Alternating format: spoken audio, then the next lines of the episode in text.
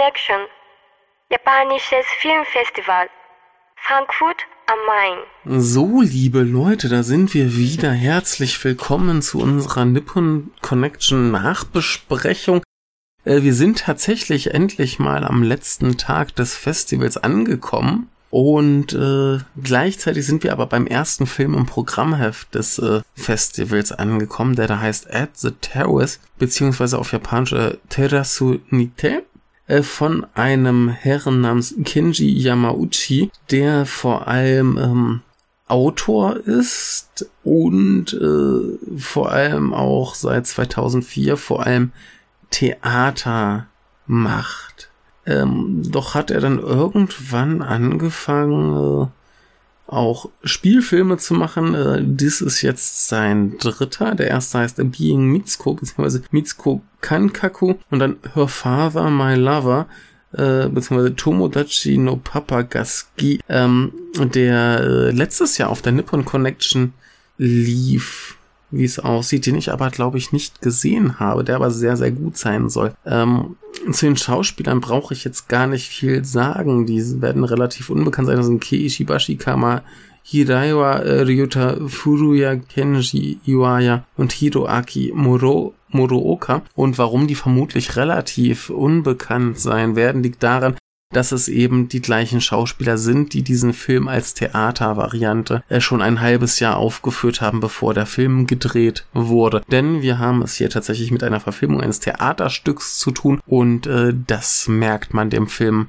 ganz stark an, denn er spielt tatsächlich auch nur auf dieser äh, Terrasse, die da den, ähm, Entschuldigung, die da den äh, Titel auch äh, die da quasi für den Titel herhalten muss. Wir haben tatsächlich nur zwei, vier, sechs, sieben Schauspieler, wenn ich mich jetzt nicht irre. Und das war's, also kleines äh, äh, Ensemble, äh, kleine abgeschlossene Bühne.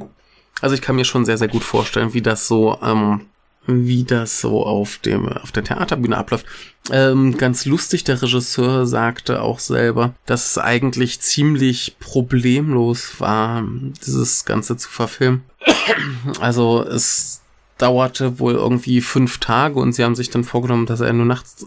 Der Film spielt an einem Abend, Entschuldigung, ich sterbe hier gerade, ich werde es wahrscheinlich einfach rausschneiden. Der Film spielt an einem Abend, ähm, wurde an einem Originalschauplatz gedreht und deswegen hat man sich da vorgenommen, dass man einfach jeden Drehtag, äh, also ich glaube es waren fünf Drehtage, 20 Minuten Film dreht. Und ähm, ja, das ging wohl relativ reibungslos. Wie gesagt, die Schauspieler konnten sowieso schon alles tadellos spielen und äh, dann war eher die Sache, dass man halt ein paar Durchgänge machen musste, um mal die Kameraposition zu ändern. Und ich glaube, es wurde mit zwei Kameras gedreht.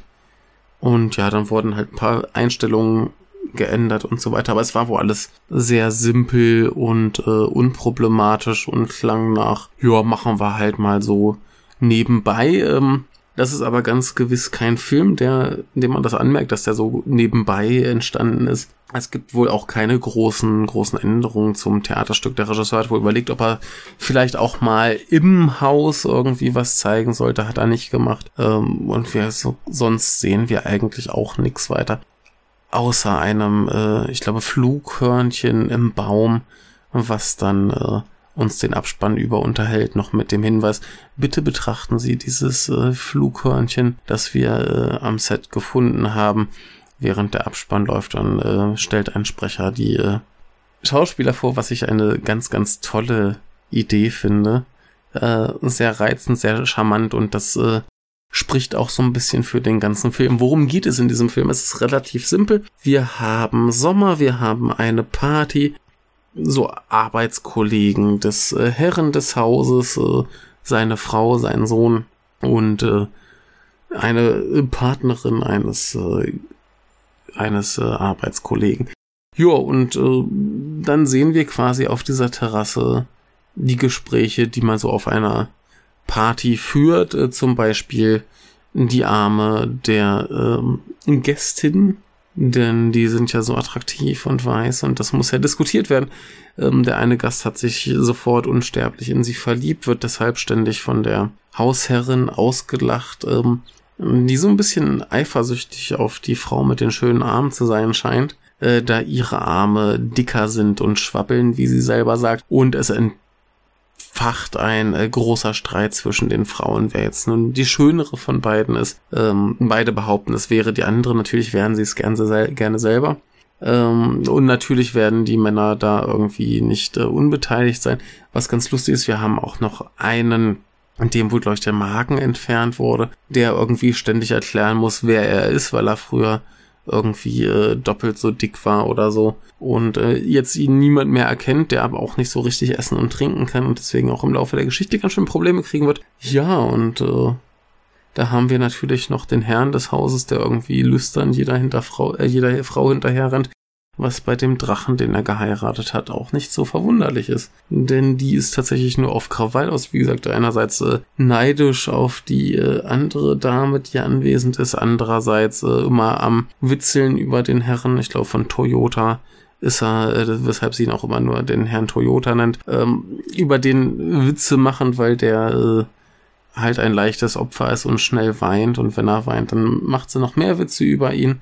Und äh, dann gibt's noch die, äh, den, den Partner der Frau, der natürlich auch damit klarkommen muss, dass irgendwie alle Leute äh, über die Arme seiner Frau reden und nicht nur über die Arme, sondern auch über den Rest. Und die Frau sich natürlich ähm, im Laufe des Abends mehr und mehr äh, bedrängt fühlt und eigentlich auch schon am, Ende, äh, am Anfang der Geschichte nach Hause gehen möchte. Und äh, ja, so entfacht da ein äh, fröhliches äh, Feuerwerk der garstigen Dialoge.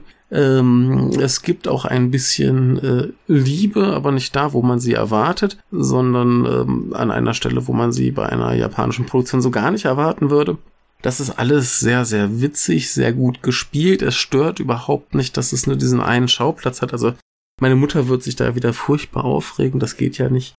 Ähm, aber es ist äh, sehr schön gelöst. Die Kamera ist nicht aufregend, macht es aber interessant genug, dass wir uns äh, bei der beschränkten Auswahl an Perspektiven nicht langweilen. Also nimmt immer mal einen interessanteren Blickwinkel ein, bewegt sich mal ein bisschen, ähm, ja, was man halt aus dieser einen Lokalität so rausholen kann. Es ist halt nicht äh, viel, aber es stört überhaupt nicht. Es ist sehr schön. Die Schauspieler, man merkt ihnen an, dass sie das äh, alles schon eine ganze Weile spielen. Die spielen das alle tadellos, ähm, sind voll in ihren Rollen und kriegen das alles wunderbar hin. Ähm, was ganz lustig ist, die Frauen sind jetzt nicht unbedingt die, die ich in einem typischen japanischen Film äh, erwarten würde, sondern sie wirken tatsächlich ein bisschen, ein bisschen normaler insofern, als dass die, äh, die äh, Herren des Hauses, also die, die sind schon beide äh, attraktiv, aber die Herren des Hauses ist, äh, ja, ich weiß nicht, wie ich das beschreiben soll. Sie ist äh, halt etwas, etwas üppiger, etwas, äh, naja, die Arme sind tatsächlich ein bisschen schwabbliger als bei der anderen Dame oder als bei den Idols, die wir sonst so aus japanischen Filmen kennen und äh, ganz putzig die äh, Dame mit den äh, laut äh, Darstellern attraktiveren Armen, die äh, lispelt irgendwie so ein ganz bisschen. Das wird, glaube ich, sonst auch nicht ähm, unbedingt in einem Film so kommen. Äh, ich fand es auf jeden Fall unerwartet, aber ganz äh, charmant.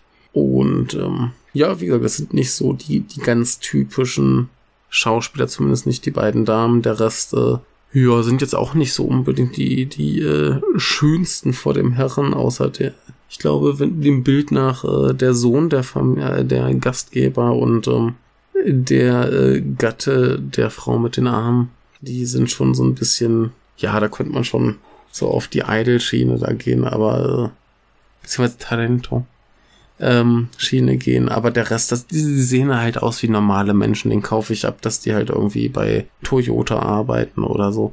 Das äh, fand ich sehr angenehm. Und ansonsten gibt's da aber auch gar nicht so schrecklich viel zu sagen. Es ist halt genau das, was man erwartet. Ein fröhliches äh, Wortgefecht von anderthalb Stunden Laufzeit. Und es wird halt nicht langweilig, es hält sich die Zeit über gut. Es, ja, alles, was man erwarten würde. Da brauche ich jetzt gar nicht viel mehr zu sagen, außer einer Kleinigkeit dann im Spoiler-Bereich, die mich tatsächlich überrascht hat. Und dazu möchte ich jetzt kommen. Äh, wer die Chance hat, diesen Film zu sehen, möge es tun. Er ist äh, gut, er ist sehr gut. Er hat mir äh, wunderbar gefallen. So, Spoiler mit Tee im Mund. Ähm, was ich ganz bezaubernd fand bei der ganzen Angelegenheit äh, um die Frau mit den schönen Armen äh, gibt es natürlich irgendwann äh, eine Problematik, nämlich dass sie sich irgendwie mit ihrem Mann fetzt, da der Herr des Hauses sie auch so ein bisschen äh, sexuell belästigt hat. Was heißt, er ist ihr zu nahe gerutscht und äh, hat versucht, äh, ihren Arm zu berühren. Und da eskaliert äh, deren Beziehung ein wenig und äh, sie küsst irgendwann einfach den äh, Sohn der Familie und haut ab. Und ihr Mann nimmt das erstaunlicherweise relativ gelassen. Der Abend schreitet voran.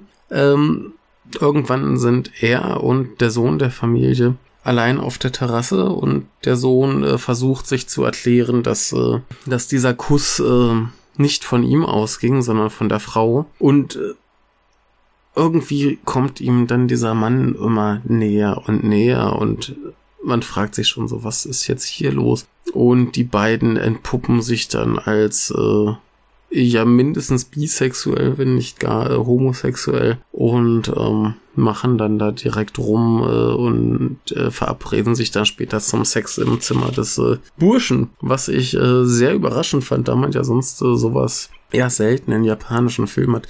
Fand ich äh, gut, war halt auch wie, so ein, wie, wie, wie diese ganze Szene aufgebaut ist dass dieser, dieser Mann sich plötzlich an den Sohn da so krass ranmacht. Also auch wirklich so ein bisschen auf eine, auf eine komische Art und Weise, dass er irgendwie an seinem Arm erstmal riechen will und so Sachen. Das äh, ist schon sehr, sehr schräg und sehr, sehr witzig. Und ähm, ja, wie gesagt, ein äh, toller Film. Schaut ihn an, wenn ihr es könnt. Ist jetzt diesmal etwas kürzer geworden. Aber dazu gibt es einfach nicht so viel zu sagen. Beim nächsten wird es dafür etwas äh, mehr. Aber das wird eine andere Geschichte für einen anderen Tag. Lebt wohl.